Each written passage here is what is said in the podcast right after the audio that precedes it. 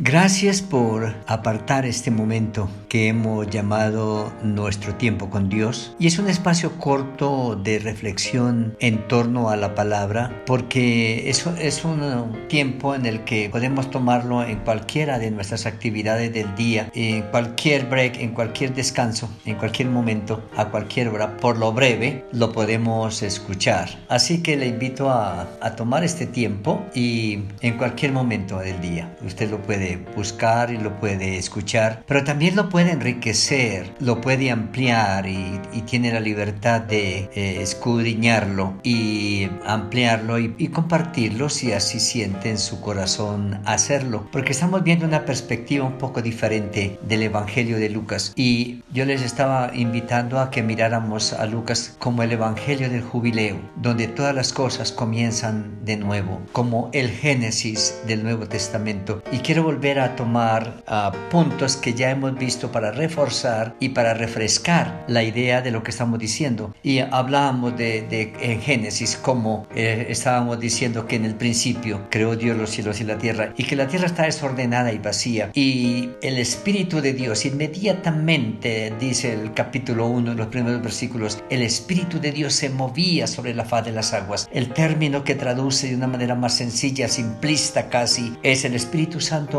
incubaba. Es como la gallina calentando los huevos o la, el ave calentando los huevos para que explote la vida, para que la vida fluya. El Espíritu de Dios incubaba sobre aparentemente ese caos, ese desorden, porque la tierra estaba desordenada y vacía. Y es lo que dijimos en Lucas, que tomando como paralelo, podemos tomar las figuras y tienen sentido, puesto que estamos diciendo que en el tiempo en que el Señor Jesucristo viene y Lucas nos, nos lleva a ese comienzo a través de la narración de su Evangelio, cuando el Señor Jesús irrumpe en la historia de la humanidad, la tierra está desordenada. Es un caos total como hoy. Tenemos que admitirlo hoy. Tenemos tanta tecnología y tantos avances y tantas cosas, pero la tierra está desordenada por el desorden de sus habitantes. Y allá en Génesis dice estaba vacía. Y dijimos nosotros anteriormente que la tierra está desordenada justamente por el vacío existencial que hay en el corazón de sus habitantes, porque estamos vacíos de Dios y no queremos darle un lugar a Dios, sino arreglar las cosas a nuestra manera. Y es bonito mirar que ah, cuando miramos los evangelios, muy poco encontramos en Mateo y en Marcos el énfasis en la persona del Espíritu Santo. Lo vemos solamente eh, cuando el bautismo de Jesús, que vino el Espíritu Santo en forma corporal como de paloma, lo vemos ya en Juan por allá cuando habla del consolador. Pero Lucas inicia, es una parte de nuestro Génesis en Lucas.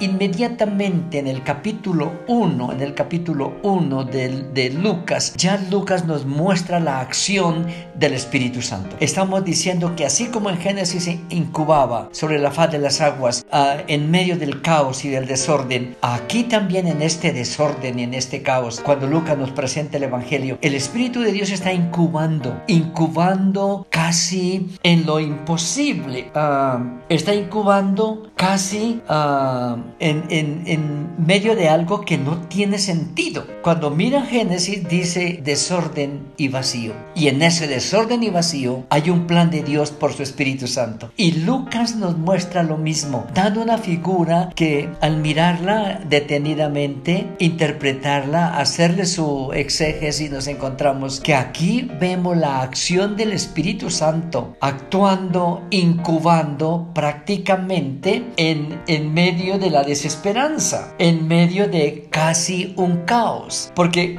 dice, como leímos anteriormente, que Zacarías y Elizabeth eran temerosos de Dios, pero también dice que eh, viejos que ya no podían tener hijos, de alguna manera ah, es una situación que no tiene solución, que no tiene remedio desde la perspectiva humana. Pero se aparece un ángel del Señor y le dice, tu oración ha sido contestada y Elizabeth en su vejez va a tener un hijo y tú en tu vejez vas a engendrar un hijo no miramos y no podemos analizarlo con sencillez y con humildad, que es el Espíritu Santo obrando en medio de, de casi del desorden y el vacío, no el la presencia gloriosa y poderosa del Espíritu Santo obrando en el imposible, en lo ilógico, en lo irracional, en medio de la desesperanza, porque este par de ancianos ah, van a, a tener un bebé, porque el Espíritu de Dios incuba y hace algo sobrenatural. Y Lucas lo narra y lo muestra como en este nuevo Génesis el Espíritu de Dios está activo, mostrando portentos y milagros aún en medio de la desesperanza.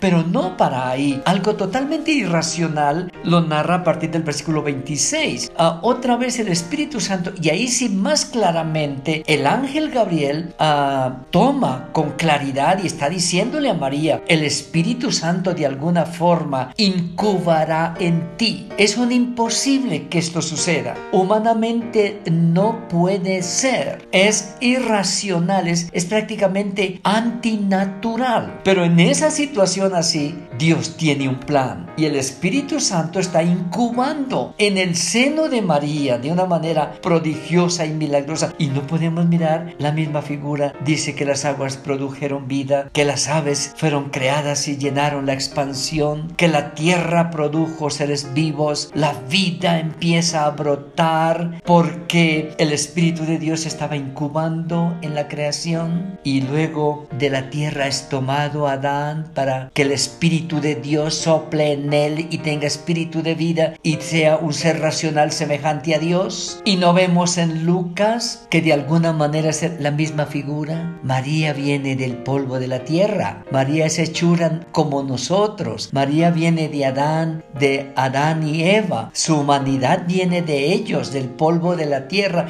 y del mismo polvo de la tierra de alguna manera el Espíritu de Dios le da vida al segundo Adán que nace y aparece en la escena como dijimos, como el hombre perfecto. Este Adán es perfecto, no ha pecado. Y luego está de frente a su creador, a las posibilidades, a un futuro, que es lo que seguiremos mirando en nuestra comparación del primer Génesis y del segundo Génesis. Y María queda absorta ah, cuando el ángel le dice, el Espíritu Santo vendrá sobre, sobre ti. Y ese término sobre tiene una connotación inmensa de estar sobre, calentando, incubando hasta que brote la vida. Y el poder del Altísimo te cubrirá con su sombra. Por lo tanto, el santo ser que nacerá será llamado Hijo de Dios. Es maravilloso detenernos un poco aquí con Lucas para seguir comparando el Génesis de la gracia, el Génesis del Nuevo Testamento. Continuaremos hablando en nuestro próximo tiempo de nuestro tiempo con Dios. Señor, gracias por tu palabra. Perdona nuestra ignorancia, nuestra dureza de corazón. Y Señor, danos sabiduría y discernimiento entender tu gracia, de que en ti tenemos esperanza,